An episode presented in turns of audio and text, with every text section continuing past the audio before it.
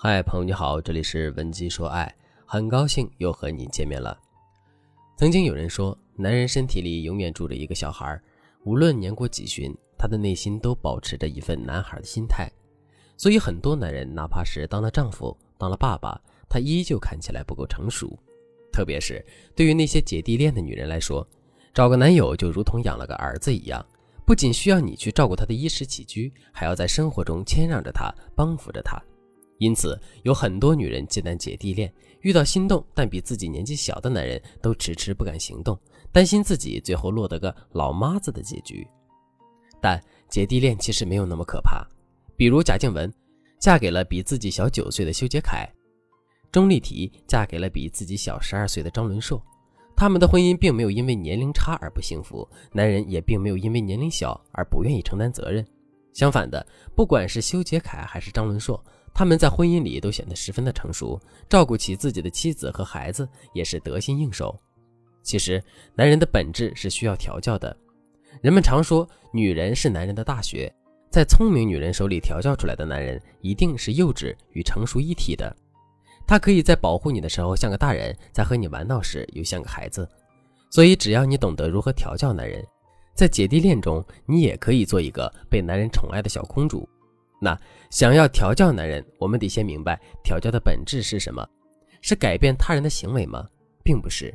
调教的真实含义是你得通过自己的行为的改变，来让对方的行为发生自然的改变。因为在亲密关系中，每个人都在扮演相应的角色，也会随着他人角色的改变而改变。比如说，在你和男友的关系中。你扮演着妈妈或者姐姐那样照顾人的角色，而你的男友也就只能扮演着不懂事的小孩子角色来让你照顾。照顾久了，还会跟你叛逆和吵架，拒绝承担责任，拒绝长大等等。所以，我们要处理好彼此的角色，通过让自己成为两性关系中需要被照顾的那个人，来培养男人宠你的属性。那具体应该怎么做呢？你可以通过对男人的洗脑来帮助你塑造角色。第一步，重装系统。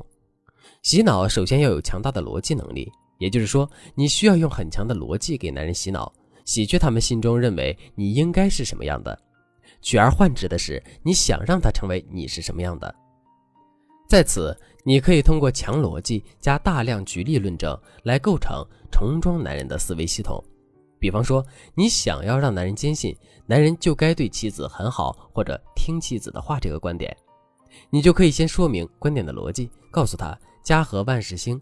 在一个家庭中，只要女人幸福感或者安全感十分充足时，女人就能够全心全意地照顾家庭，帮助男人分担责任，让男人可以放心地发展自己的事业。所以，聪明的男人才会对妻子好。接着，你再通过大量的案例来证明，生活中所有对妻子很好的男人，最后都会生活得非常幸福。而所有对妻子不好的男人，他们的家庭都会不幸福。在你日复一日的渗透中，你会发现你的观点重复一千遍就能够成为真理，让男人坚信起来。但大家要记住，你在论证你的观点时，逻辑性一定要非常严密，例证也要非常丰富，再配合正面的阳光探照态度，就好像你是很快乐的，在他面前论证一个数学公式一样，不紧不慢，激情热烈。千万不要把论证变成碎碎念。对男人进行充满情绪化的、没有逻辑感的阐述，因为这样充满了抱怨和负面情绪的方式，只会造成男人的反感而已。注意，语言中不要带有威胁的元素，比如“只有女人幸福，你才会全心全意的照顾家庭”，就比换成“只要就能”，多了一丝强迫和威胁的意味，让人反而产生逆反心理。关于重装男人思维系统的方法还有很多。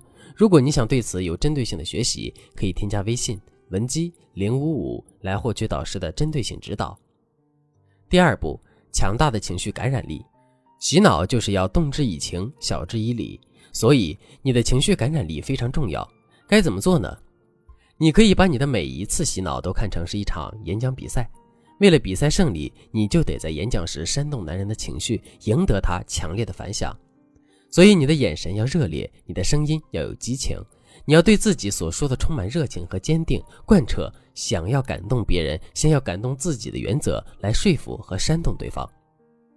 比如，你希望对方参与更多的家务，那么仅仅说服他这样做是对的还不够，想想我们自己有多少道理自己是清楚而且认同，但是就是不愿意去照着做的呢？感染对方，首先要感染自己。如果你说更多参与家务的丈夫会更幸福，那么在你给他梳理逻辑、列举案例的时候，一定要首先让自己能够传递出积极的情绪，仿佛你已经看到了他因为做家务而享受到了随之带来的幸福的样子，并为此感到高兴。让其他人做自己都还没有说服自己的事情，很难不让人因为你的敷衍而觉得你在哄骗对方。第三步，以小见大。坚持不懈，洗脑这个事情一定要坚持不懈。